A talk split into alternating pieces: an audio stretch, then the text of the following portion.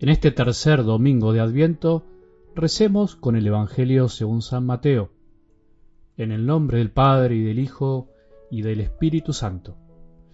Juan el Bautista oyó hablar en la cárcel de las obras de Cristo y mandó a dos de sus discípulos para preguntarle, ¿Eres tú el que ha de venir o debemos esperar a otro? Jesús les respondió, Vayan a contar a Juan lo que ustedes oyen y ven. Los ciegos ven y los paralíticos caminan. Los leprosos son purificados y los sordos oyen.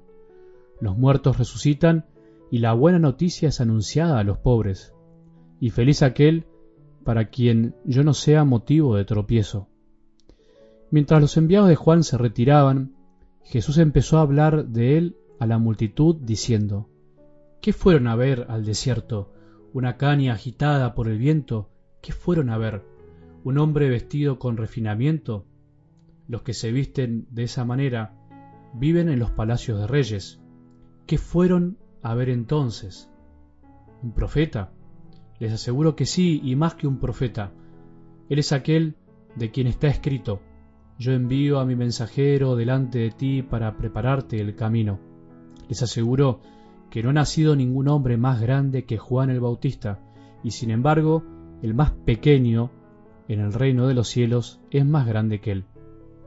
Palabra del Señor.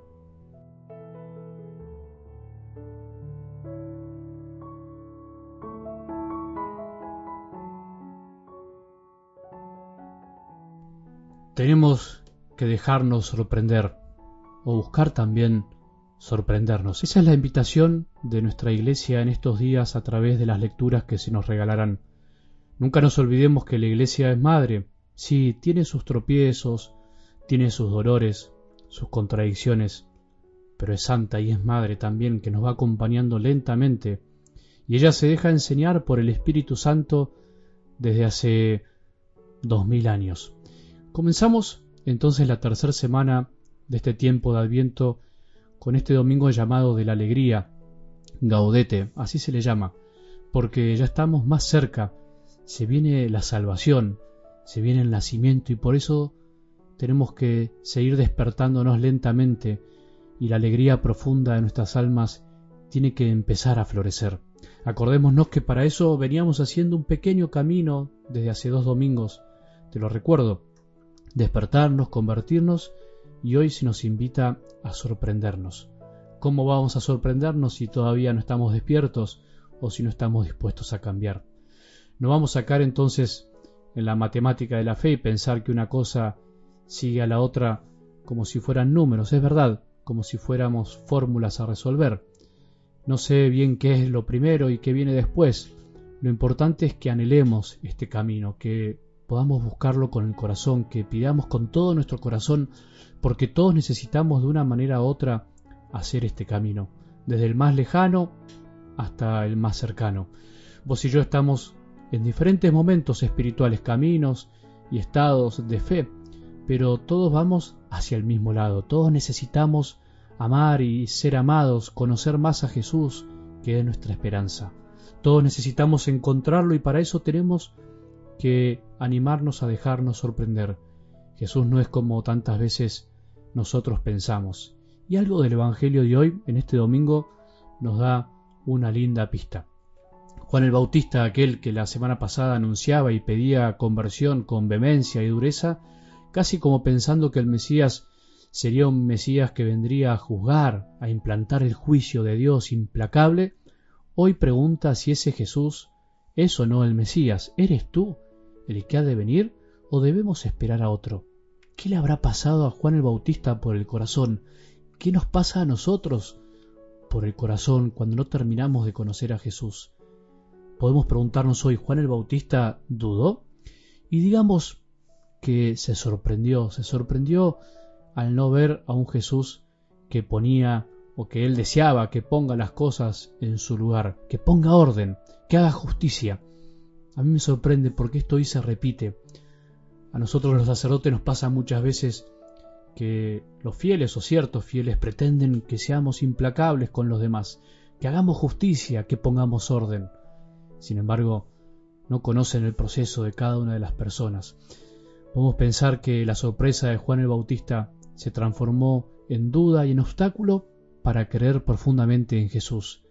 Juan el Bautista dudó y digamos que sí, no nos debería sorprender, a pesar de ser el hombre más grande nacido de mujer, como dijo el mismo Jesús. Qué bueno que es Jesús. Ni siquiera se molestó un poquito al saber que el hombre que había preparado su camino no lo terminó de comprender. En definitiva, Dios nos sorprendió a todos. Dios nos sorprende a todos. Para algunos esa sorpresa es atractiva y para otros esa sorpresa se transforma en una piedrita en el zapato, en una espina en el talón. ¿Cómo es posible que Dios sea así? Todo lo contrario a lo que yo pensaba. Las ideas de Dios que andan dando vueltas por ahí y nosotros nos agarramos a ellas en nuestra cabecita, en la mía, en la de tantos, se chocan contra el verdadero Dios, con Jesús, que no vino todavía a juzgar implacablemente y a condenar como nosotros a veces quisiéramos, sino que vino a perdonar, a salvar, a convertir nuestro corazón. Menos mal, gracias Jesús por no ser implacable. Menos mal para mí y menos mal para vos. Juan el Bautista se sorprendió y dudó, pero Jesús también lo esperó, a él. Él también necesitaba ser salvado, le enseñó, le mostró el verdadero camino. Nosotros nos tenemos que dejar sorprender, cada uno debe sorprenderse de la bondad y la misericordia de Jesús. Pero después de esto, ¿qué actitud tomar? ¿Me sorprendo y me lleno de alegría o me sorprendo y me encierro sin poder entender que Jesús sea tan pero tan misericordioso? La sorpresa es posible si el corazón se abre, la sorpresa será imposible si andamos queriendo controlarlo todo, incluso cómo tiene que ser o no Dios, cómo tiene que ser o no mi hijo, mi marido, mi mujer, el vecino, la realidad, el país, la iglesia, el sacerdote, el obispo, quien sea.